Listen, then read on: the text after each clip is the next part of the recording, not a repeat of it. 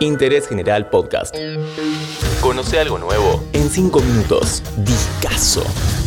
Hola, ¿cómo va? En este nuevo capítulo de Interés General te voy a contar algunas cosas sobre uno de los álbumes más vendidos de la década de los 90. Alanis Morissette tenía 21 años y para su tercer disco daba un salto internacional, que se convertiría en un clásico invaluable y la llevaría a ser una de las voces femeninas de la cultura anglosajona. ¿Sabías que acá aparecen dos de los integrantes de Red Hot Chili Peppers? Hay mucho más de Jagged Little Pill. En 5 minutos repasamos este discazo. Ya escuchamos esa distorsión y las primeras armónicas que suenan en All I Really Want. Y nos metemos con este hit. You Ought to Know. No sé si vas a reconocer ese bajo, pero te cuento que lo grabó Flea, el bajista de los Red Hot Chili Peppers. Y las guitarras son de Dave Navarro. Hicimos ya un discazo de Red Hot Chili Peppers. Y en principio esta canción fue escrita con una instrumentación diferente. Se le pidió luego a los músicos que volvieran a escribir la música, algo que Dave Navarro después en algún momento declaró que sintió que se parecía a un remix. Sin dudas fue un éxito.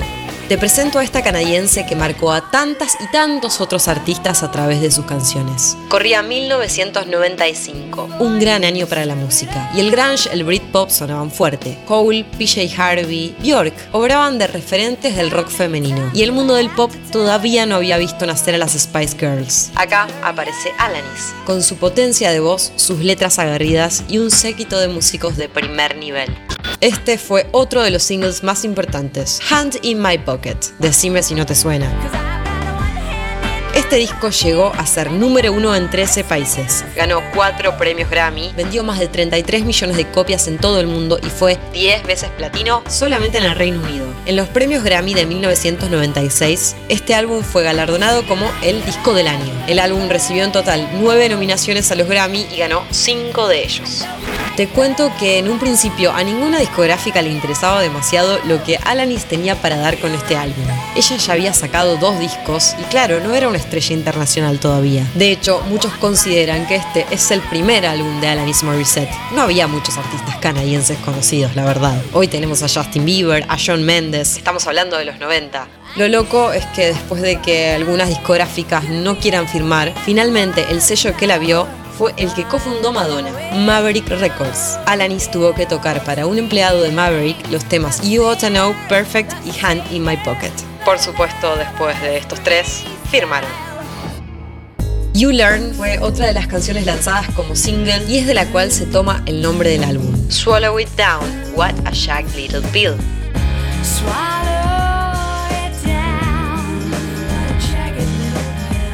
Voy a traducirlo. Tragala, qué pastilla áspera, o pinchuda, o filosa. Quizás no hay una traducción literal de la palabra jagged, como Jagger, pero con una D en vez de la R final.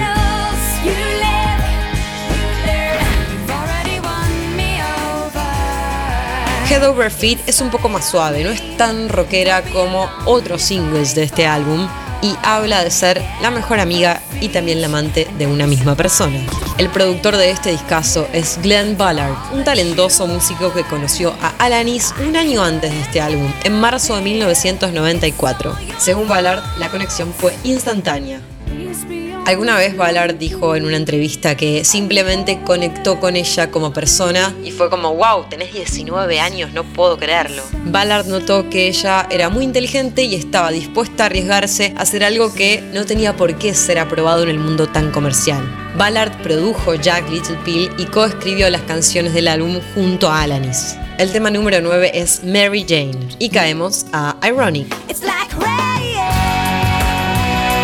Creo que es este el hit más grande del disco. Pelea un poco con You Ought to Know, pero este es el que habla de lo irónica que puede ser la vida cuando suceden un par de situaciones desfavorables. Mi frase favorita es cuando dice, es como tener una mosca en tu copa de vino.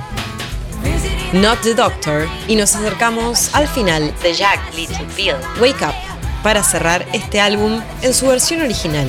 Hasta acá había salido el vinilo de 1995, pero en la versión del CD se incluyó este último track que es una especie de bonus. Jack Little Pill es un discazo. Lo recorrimos en 5 minutos. Mi nombre es Nati Grego y nos vemos en el próximo podcast de Interés General. Interés General Podcast.